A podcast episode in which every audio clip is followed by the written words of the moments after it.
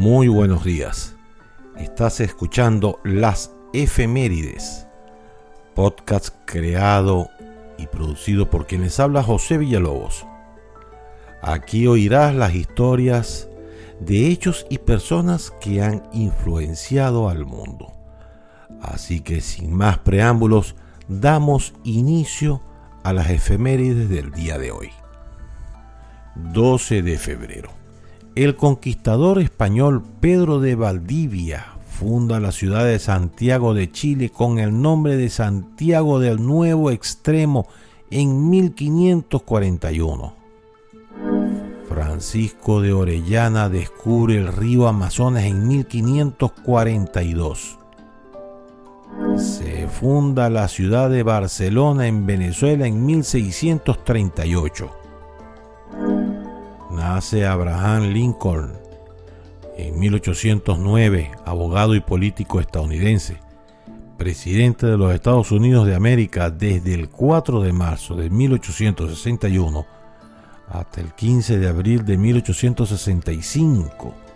Lideró a los Estados Unidos durante la Guerra de Secesión, preservó la unión, abolió la esclavitud, fortaleció el gobierno federal y modernizó la economía. Nace Charles Darwin en 1809, científico y naturalista inglés, autor de la obra El origen de las especies, ADN más parecido al humano. Muere Luis María Rivas Dávila en 1814, militar venezolano. Chile se independiza de España en 1818. Nace Lee Byung-chui en 1910, empresario surcoreano, fundador del grupo Samsung, un conglomerado de empresas multinacionales con sede en Seúl que ha tenido una gran influencia en el desarrollo económico, político y cultural de Corea del Sur. Nace Franco Sefirelli en 1923, director de cine, diseñador y productor de óperas, teatro, cine y televisión italiano. El ingeniero eléctrico italiano Guillermo Marconi construye la Radio Vaticana y es inaugurada por el Papa Pío XI en 1931.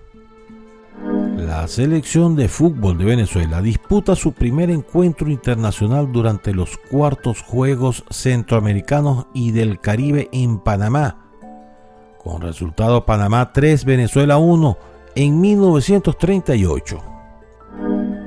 Se funda Bancaribe en 1954, Banco Venezolano se crea la Orquesta Sinfónica Simón Bolívar en 1975. Muere Julio Cortázar en 1984, escritor e intelectual argentino. Enrique Capriles gana las elecciones primarias de la Mesa de la Unidad Democrática para enfrentar a Hugo Chávez como candidato unitario de la oposición en las elecciones presidenciales de Venezuela en el 2012. Y para terminar, hoy es Día Nacional del Nadador y es Día de la Juventud.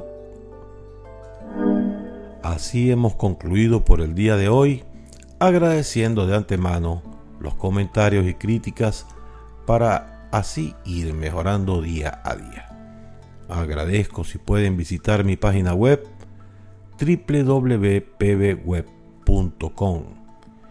y redes sociales para que nos mantengamos en contacto. Bien, dicho todo esto, quien tuvo el gusto de hablarles José Villalobos, me despido deseándoles el mejor día posible. Hasta luego.